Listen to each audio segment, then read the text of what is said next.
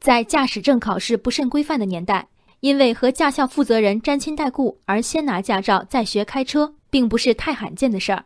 我坐过两位拥有这样真驾照朋友的车，行车五分钟便从车辆诡异的走位和朋友野路子的应激反应中看出端倪。听说驾校无用，其实谁上过谁知道。上学更是这样。昨晚有媒体刊出与十岁上大学女童的父亲的对话。十岁女大学生张艺文有着与周围小伙伴迥异的童年，她从未接受过学校教育，四岁起在父亲张亚东开办的私塾里读书。二零一六年，她首次参加高考，总分一百七十二分。复读一年后，今年她以三百五十二分的成绩被商丘工学院专科录取。和所有入私塾、没有接受义务教育的孩子一样，发生在张艺文身上的显见的违法，并没有人认真追究。张亚东称。我认为现在的传统学校教育有些僵化为教学，教学又僵化为应试。张艺文接受的是完整的教育，我们不做偏难怪题，不做无用的应试训练，只学基本的科学知识。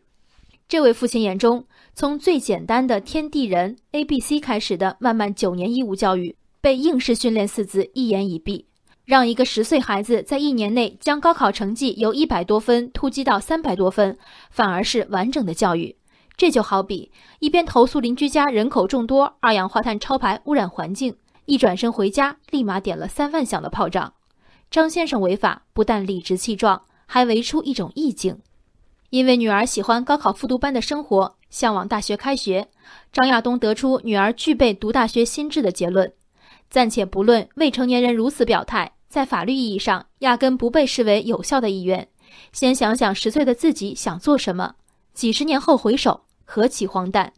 人贵有自知之明，我无意以此刻薄远离同龄玩伴的无辜女童，但自己的女儿是否是那早慧的千万分之一？做父亲的从来没有自问过吗？神童一词如美女般廉价，网友讽刺：一百七十二分是只做选择题碰运气的得分吧？突击后够上的专科线，距离真正的少年班学霸，中间大概还差十个拔苗助长的故事。退一步说。即便基础教育被简化为应试教育，这就是一门无用之学吗？九年义务教育和三年高中，除了应试技巧，更循序渐进灌输我们以人类文明和智慧的精华。数十年来，一整个行业呕心完善的高速列车，纵有不尽如人意之处，又岂是路人一时兴起组装的马车所能超越？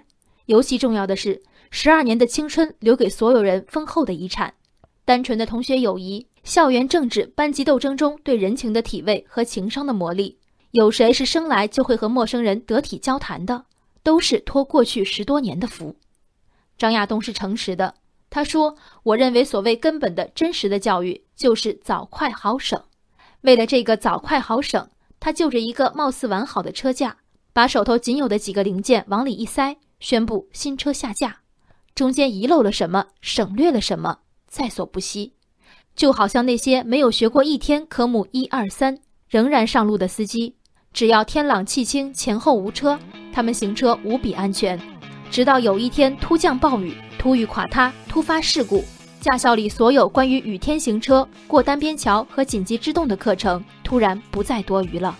人生海海，见微知著。我是静文，往期静观音频，请下载中国广播 app 或搜索微信公众号“为我含情”。